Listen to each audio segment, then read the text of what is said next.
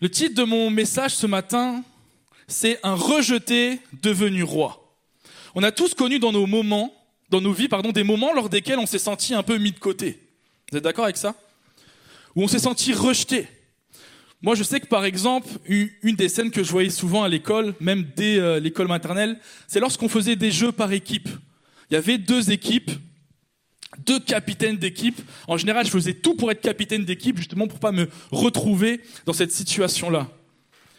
Et cette situation, c'est celle alors que tout le monde a été choisi. Toi, tu es là, tu es un peu le dernier, t'attends. Et puis là, tu es un peu le dernier qui reste. Tout le monde a été choisi sauf toi. Et là, tu vois que la personne qui te choisit le fait un peu par dépit. Ceux qui rigolent, vous l'avez vécu. Hein. Et t'es un peu... La personne comprend parce qu'on n'a pas le choix. Je l'ai jamais vécu. En général, je t'ai pris dans les premiers. À vous de me croire ou pas. Mais je peux imaginer que c'est assez humiliant, c'est assez blessant, c'est assez frustrant d'être le dernier à être choisi, de se sentir mis de côté, de se sentir rejeté. Et dans notre vie quotidienne, que ce soit au travers de notre famille, de nos amis, de nos relations, de notre vie professionnelle ou sportive, nous sommes sujets au rejet. Et j'ai envie de dire, même dans notre vie d'église, des fois, on peut être soumis au rejet et au fait d'être mis de côté. Et c'est tellement terrible et destructeur. Le rejet, c'est le sentiment de ne pas être désiré, de ne pas être valorisé ou accepté. C'est terrible. Ça pique un peu quand le rejet est pour nous. Hein. Vous êtes d'accord? Vous êtes là? Super. C'est le désir de vouloir s'intégrer et de ne pas l'être. C'est le fait de se sentir exclu. C'est l'impression, malgré votre désir d'être aimé, de ressentir que, au final, personne ne vous aime. Le dictionnaire Larousse nous dit que le rejet, c'est l'action de rejeter, de renvoyer quelque chose hors de soi. Et je me rappelle une fois, j'étais invité dans un rassemblement de jeunesse, et à la fin de la prédication, on a fait un appel, et les jeunes, vous savez, s'avancent devant les jeunes qui se sentent concernés par l'appel, et on va prier pour eux. Et à un moment donné, on, prie pour une jeune fille. Cette jeune fille euh, réagit d'une manière assez bizarre, extrêmement bizarre. Alors avec quelques leaders, on, va pour prier pour elle. Et pendant ce temps de prière, cette jeune fille a, vécu un, moment de délivrance tellement merveilleux, extraordinaire, et elle, en est ressortie vraiment différente de ce moment. Alors j'ai quand même pris le temps à la fin d'essayer de comprendre euh, ce qui lui était arrivé. Je commençais par là un peu avec elle. Et c'est là qu'elle m'a raconté l'état désastreux de sa vie. Elle avait vécu un abus sexuel, elle était dans la drogue, elle avait subi beaucoup de violence et, je vous passe plein de détails. Alors forcément, je lui ai demandé à un moment donné, mais comment t'en es arrivé là? Elle était jeune, elle devait avoir 17, 18 ans. Je lui ai dit, mais comment t'en es arrivé pour, à, 17 ans, vivre toutes ces choses-là? Et vous savez ce qu'elle me répondit lorsque je lui ai demandé ça? Elle me dit, à l'âge de 13 ans, je me suis senti plusieurs fois rejetée et mise de côté par mon père. Et à partir de là, j'ai essayé de trouver l'acceptation et l'amour qui me manquait que je n'avais pas reçu au travers de mon Père avec d'autres choses. J'aimerais vous dire ce matin, il ne faut pas prendre le rejet à la légère. Le rejet est une arme de destruction massive dans notre société. Et des fois, on prend un peu le rejet à la légère. Je vous parlais de la cour, de récré tout à l'heure, et c'est vrai qu'on se moquait un peu du dernier. Moi, j'étais le premier à me moquer. Hein. Mais aujourd'hui, quand je réalise ce que cette personne devait ressentir à ce moment-là, et les, les dégâts que ça aurait pu causer dans sa vie. En soi, un simple rejet peut être le début d'une machination et d'un engrenage derrière, qui amène cette personne à vivre quelque chose de terrible. Et le problème avec le rejet, c'est qu'on en fait une fin en soi. On prend le rejet comme un point final à la situation dans, lequel, dans laquelle on est.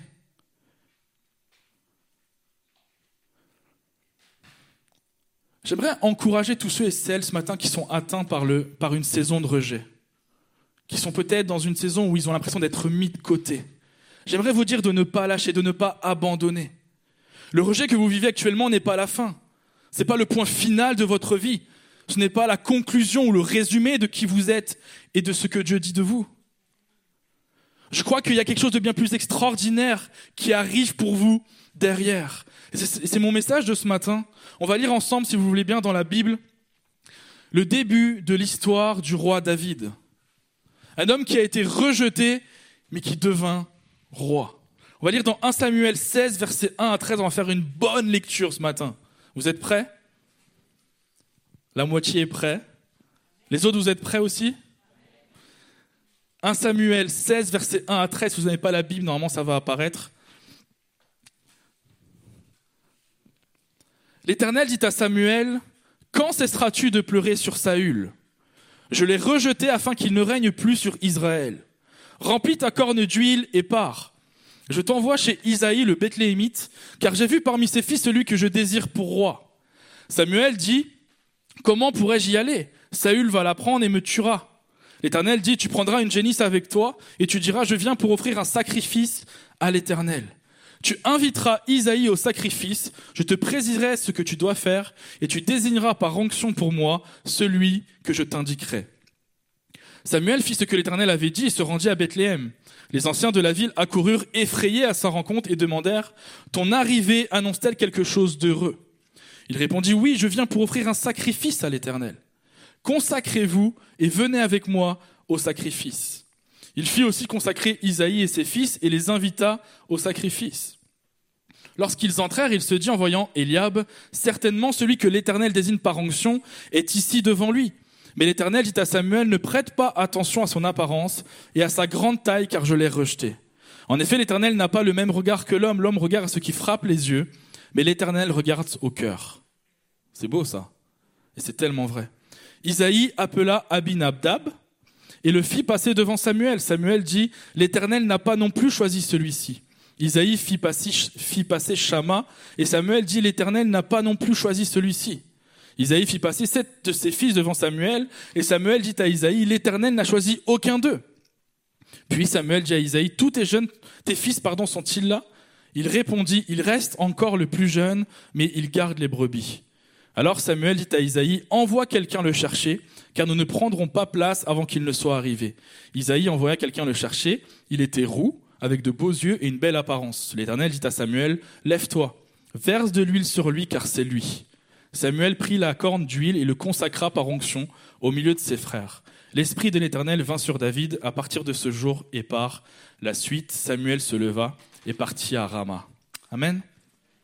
Avant l'histoire qu'on vient de lire là, longue histoire, on voit que Dieu veut mettre fin au règne de Saül. Ça y est, Saül a fait son temps, bien que son temps, son règne va encore durer quelques années, mais Dieu a déjà un plan pour l'après Saül. Dieu envoie donc Samuel, son serviteur, dans un petit village qui s'appelle Bethléem, pour aller oindre le nouveau et futur roi d'Israël. On le voit au verset 3, tu inviteras Isaïe au sacrifice, je te préciserai ce que tu dois faire et tu désigneras par onction pour moi celui que je t'indiquerai. Dieu est très clair. Et ce qui est important dans ce moment, c'est de voir que Dieu a déjà un plan pour David. David ne le sait même pas. David n'est même pas au courant de ce qui se passe. David ne sait pas ce que Dieu est en train de tramer derrière son dos. Mais Dieu a déjà un plan pour David. Et je crois que David était loin, il n'était même pas capable de s'imaginer ou même de rêver pour sa propre vie ce que Dieu avait prévu pour lui. Je crois que David, là où il était, il est en train de garder des brebis, des moutons ou je ne sais quoi. Je ne pense pas qu'il pouvait s'imaginer une seconde qu'un jour, lui serait le futur roi d'Israël. C'est vrai. Et je crois que des fois, on est dans des temps de rejet, dans des, des moments où on se sent rejeté, mis de côté, et on s'imagine pas, on est incapable de s'imaginer ce que Dieu a prévu, ce que Dieu a en réserve pour notre vie. Et c'est le cas pour chacun d'entre nous. Dieu a un plan qui surpasse ce qu'on peut imaginer, ce qu'on peut rêver pour notre propre vie. Peu importe si le contexte il est propice ou pas, attachons-nous à cette vérité. Dieu a un plan pour ma vie. Peu importe la saison dans laquelle nous sommes, peu importe si c'est propice à, voir plus loin pour toi, si tu arrives à, à imaginer quelque chose, Dieu a un plan pour ta vie. Même si tu es rejeté, même si tu es dans une saison où on t'a mis de côté, c'est pas une finalité. Dieu a un plan derrière pour toi. Et donc là, on voit Samuel qui arrive, et sur les directives de Dieu, il se présente à Isaïe, le papa de David, et lui demande de lui présenter ses fils, car parmi ses fils, il y a le futur roi d'Israël. Et le premier qui entre, qui s'appelle Eliab, il me ressemble un peu. Il a une vraie apparence royale. Il est beau gosse, il est super balèze et il a un charisme incroyable. Amen. Vous cautionnez pas, c'est ça? Et on le lit au verset 6, lorsqu'ils entrèrent, il se dit en voyant Eliab, certainement celui que l'Éternel désigne par onction est ici devant lui.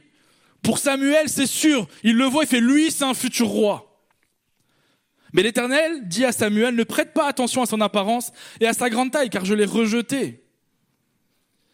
Comprenez-vous que ce qui frappe nos yeux ne frappe pas forcément les yeux de Dieu? J'ai une autre histoire, par exemple, pour illustrer ça.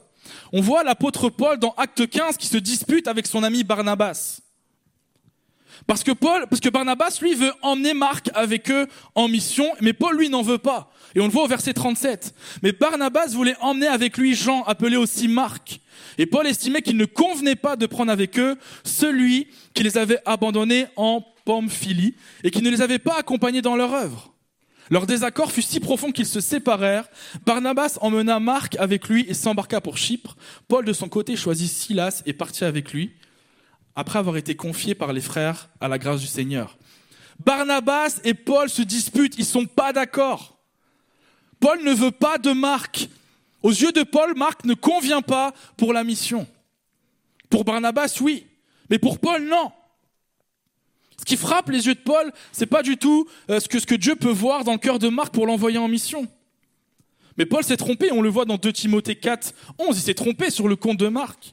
Plus tard, il dira, Luc seul est avec moi, prends Marc et amène-le avec toi car il m'est utile pour le ministère. Il y a un moment, Marc n'était pas utile parce que Paul regardait avec ses yeux. Il disait, mais lui, non. Non, non, non, non, non.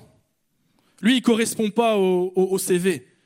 Et puis plus tard, peut-être que Paul a mûri, peut-être que Paul est un peu plus proche de Dieu, peut-être que Paul a, grandi aussi dans son discernement, et là, il voit Marc d'une toute autre manière. Au final, Marc était utile pour l'œuvre de Dieu, malgré ce que Paul pouvait avoir vu en lui qu'il avait rebuté. Dieu ne regarde pas comme l'homme peut regarder. Et c'est important de le comprendre lorsque nous vivons un moment de rejet. Par exemple, tu peux vivre ton rejet comme une défaite alors que Dieu voit ton rejet comme simplement une étape dans ta progression. Et toutes ces choses-là sont valables pour toutes les sphères de notre, de notre vie, pour l'Église, même pour le leadership. Est-ce que lui est leader? On ne sait pas. Dieu seul sait. Parce qu'il n'a pas de charisme ou parce qu'il ne s'exprime pas bien aujourd'hui, on ne sait pas, peut-être que demain, ça sera le futur Billy Graham. C'est vrai. Ne regardons pas ce qui frappe nos yeux, mais plaçons-nous devant Dieu pour voir ce qui frappe les yeux de Dieu. Revenons à l'histoire de David.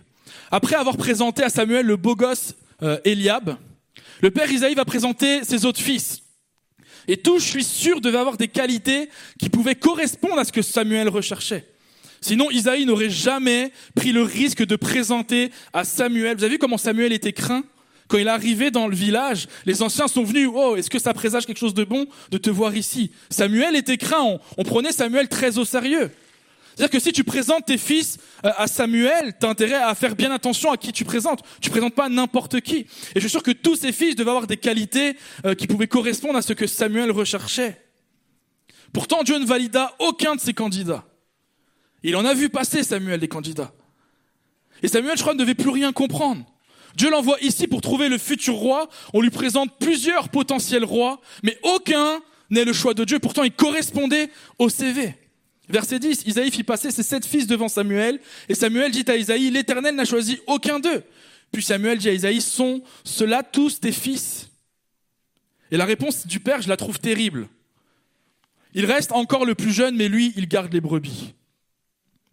Maintenant que tu le dis, Samuel, j'ai peut-être encore un fils quelque part. Mais lui, franchement, il mérite pas trop ton attention. Il est encore très jeune, voire trop jeune. Il ne sait rien faire d'autre que paître des brebis. Franchement, te fatigue pas. Ça sert à rien que tu le rencontres. Et c'est pour ça que j'ai laissé là-bas. J'ai pas envie de te faire perdre du temps. Puis il me sera plus utile là-bas que là, parce que je sais que tu vas pas le choisir. Il correspond pas au CV que tu cherches. Mettons-nous à la place de David maintenant.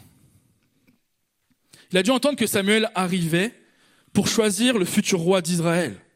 Ses frères ont dû en parler entre eux. Il y a un moment donné où il a dû avoir écho de ça.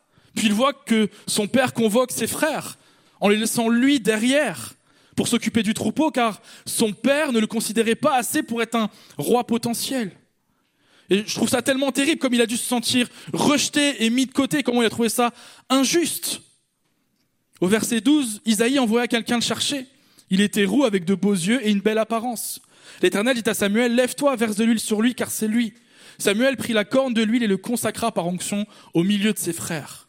L'Esprit de l'Éternel vint sur David à partir de ce jour et par la suite, Samuel se leva et partit à Rama. Dieu a un plan. Peu importe le contexte, qu'il soit favorable ou pas. son plan s'accomplira forcément. Et c'est un encouragement pour nous qui vivons peut-être une saison de rejet. Même si le plan tarde, Dieu va quand même l'accomplir. Et je sais pas vous, mais je trouve très souvent les choix de Dieu très bizarres. Je le dis très honnêtement, je trouve que des fois, les choix de Dieu sont pas logiques. Ils correspondent pas à ma logique. Qui parmi vous, parce que là peut-être que vous êtes en train de me juger, alors maintenant je vais vous mettre face à des faits. Qui parmi vous aurait choisi Noé pour la construction de l'arche? Vous pouvez répondre. Hein Personne. Il habitait au moins à 100 km de la mer. Peut-être qu'il n'avait jamais vu la mer. Il n'avait jamais bâti de bateau ou de navire. Noé, c'était un papy. La tâche était difficile. Il lui fallait des dizaines et des dizaines d'années pour construire l'arche. Ce n'est pas un choix logique. Tu prends Mbappé pas Ibrahimovic. Tu prends un jeune qui a l'avenir devant lui. Non, pas avec Dieu. Qu'est-ce que vous pensez du choix d'Abraham quand il cherche quelqu'un pour fonder le peuple qui va donner le Messie au monde Vous avez le droit de répondre. Hein Là, vous n'osez pas parce que vous savez ce que je vais dire. Mais pour ceux qui lèvent la main discrètement au plus profond de leur cœur, qui aurait choisi un monsieur de 75 ans et son épouse qui était stérile de 65 ans pour avoir un enfant? Si tu veux choisir un couple qui va avoir un enfant, qui va amener plus tard, des générations après, Jésus-Christ. Tu choisis pas un couple de 75 ans et une femme de 65 ans qui est stérile. C'est vrai ou pas?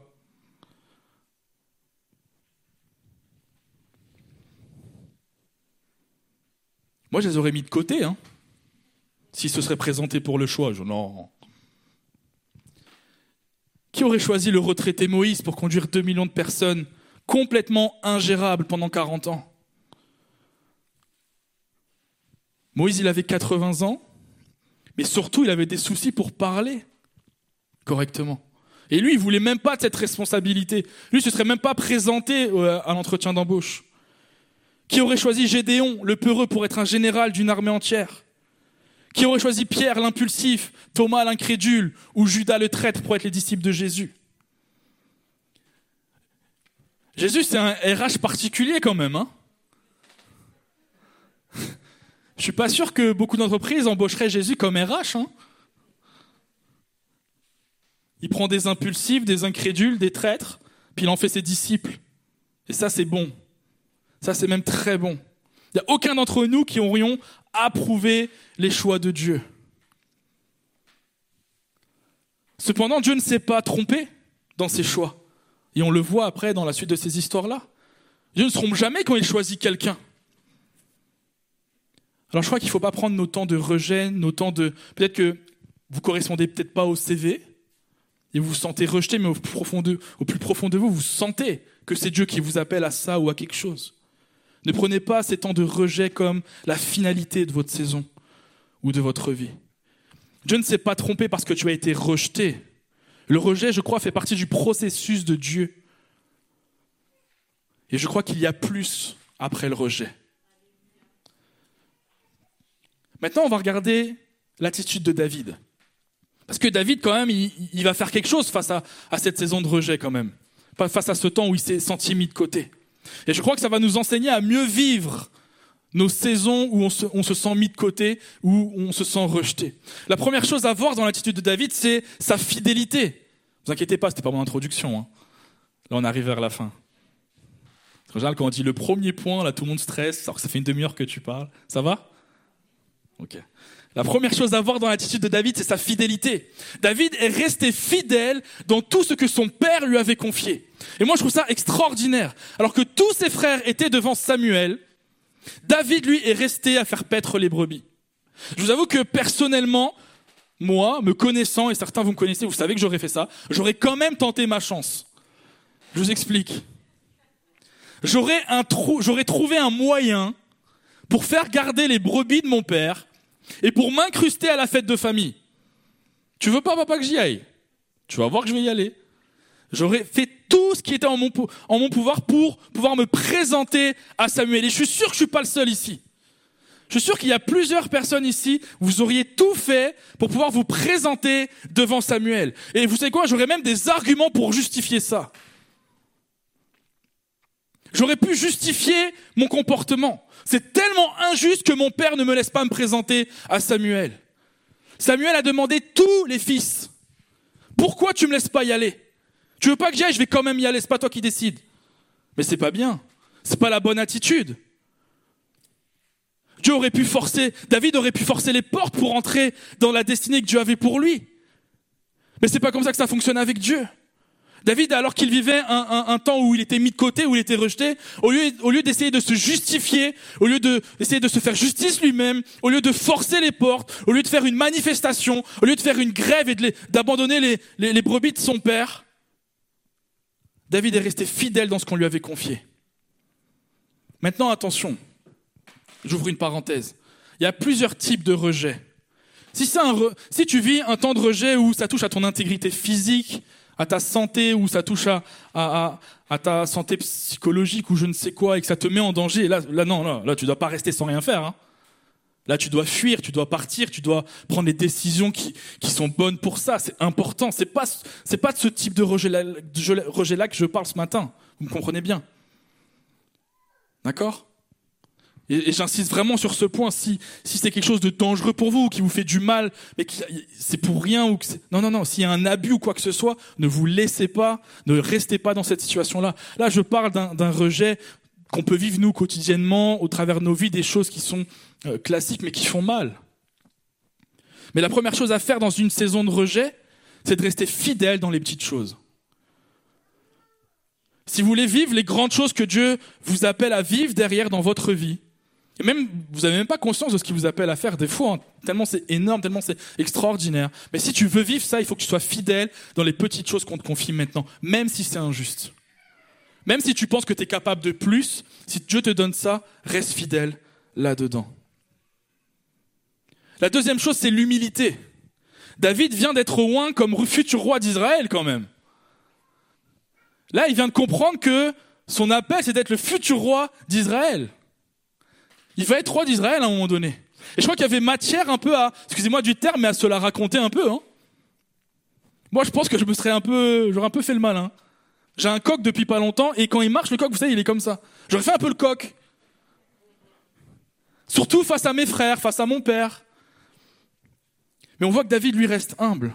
Humble face à ses frères et son père, alors qu'il est loin devant, il pourrait fanfaronner. Vous avez voulu me cacher, hein Vous avez voulu m'éteindre, hein Maintenant, c'est qui le futur roi d'Israël? Mais David ne l'a pas fait. Et on voit plus loin dans l'histoire, du verset 14 à 23, je vous laisserai lire ça chez vous, que David est même engagé par le roi actuel, par Saül, pour porter ses armes, pour lui jouer de la musique. Je pense que c'est quand même un bon poste à l'époque. Mais quand même, là, on parle du futur roi d'Israël. Lui, je suis sûr, dans cette tête, il se voyait déjà roi. Et David aurait pu dire, non, non, je vais pas porter tes armes. Je vais pas te jouer de la musique, c'est moi, toi t'es fini maintenant. Laisse-moi la place, quitte le trône.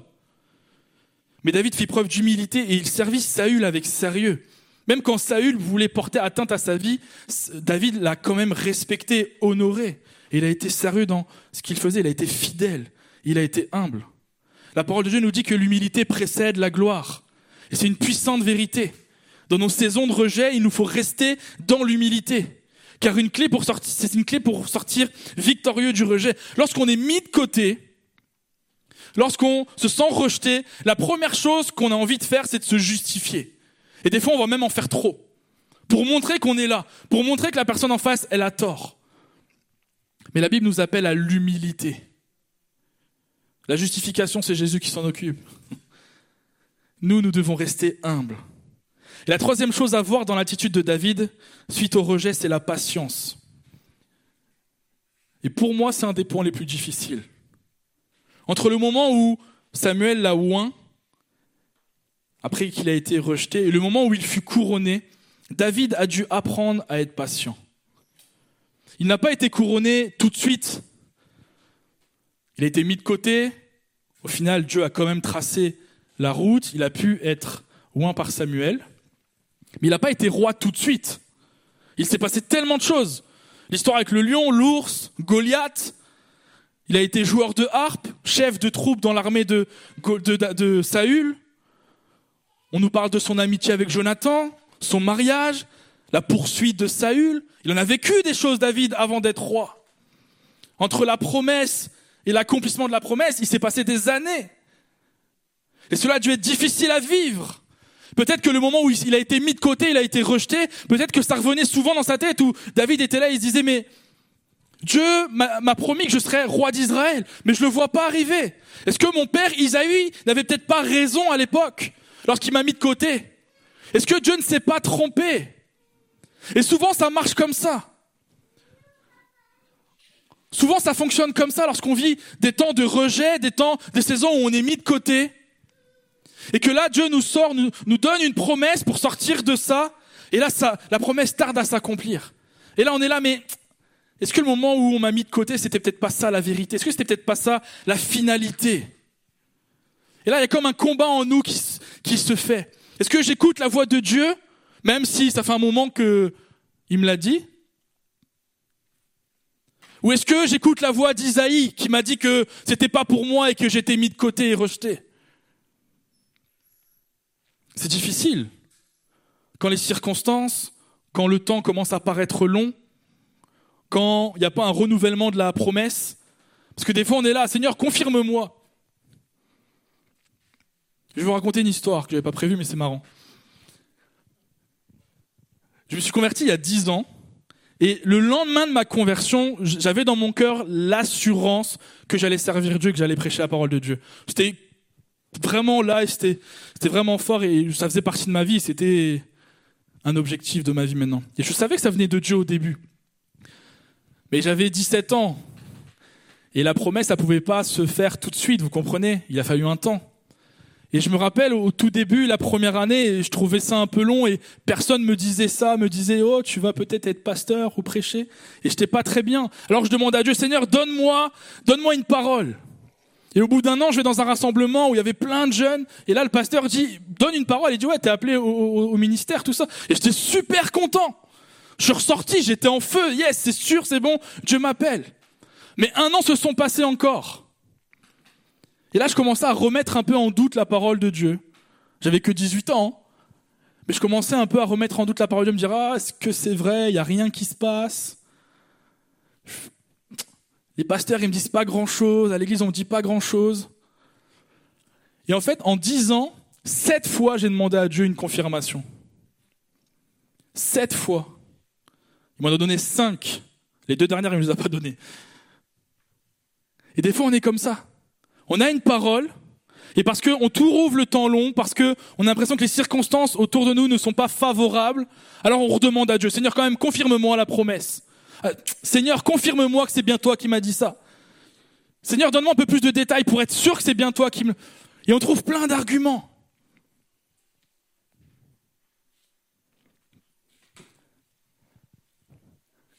Et que vous soyez d'accord ou pas, on va tous vivre des temps de rejet.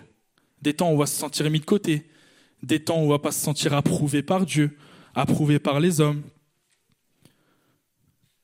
Mais l'histoire de, David nous apprend que même si nous ne sommes pas approuvés par les hommes, même si les choses que on, manifeste autour de nous ne correspondent peut-être pas au CV, ne correspondent peut-être pas à, ce que les, les, gens attendent de nous par rapport à ce que Dieu nous appelle, et même si la terre entière nous mettait de côté, si Dieu a décidé que c'était toi, ça sera toi. Si Dieu a décidé de te créer une route pour arriver à son plan, il le fera. La seule chose que nous avons à faire, c'est de placer notre confiance en Dieu. C'est de croire en quelque chose qu'on ne voit pas encore. Et c'est ça la foi. De croire, d'espérer et de s'attendre à voir quelque chose qu'on ne voit pas encore, même si les circonstances ne sont pas propices à ça. Et pendant ce temps-là, pendant ce processus, on doit manifester la fidélité, l'humilité et la patience. Si vous manifestez ces trois choses-là dans vos saisons de, rejet où vous vous sentez mis de côté, Dieu vous fera justice, premièrement. Dieu va quand même trouver un moyen de vous amener à, à la finalité de la promesse qu'il a pour vous. Et Dieu va vous permettre de bien vivre ces temps de rejet et de mise de, mis de côté. On peut bien les vivre, hein, vous savez. On peut être rejeté, on peut être mis de côté et bien vivre ça. Amen. On va prier ensemble Alléluia. Alléluia Jésus. Je veux juste encourager ceux qui nous regardent. Peut-être que vous regardez la vidéo pour la première fois et peut-être que vous vous sentez mis de côté. Vous vivez peut-être un temps de rejet, vous vous rendez compte qu'il y a eu des saisons dans votre vie où vous avez été rejeté et mis de côté et que ça a eu une influence, ça a eu euh, une incidence sur votre vie actuelle. J'aimerais prier aussi pour vous ce matin. Seigneur, merci.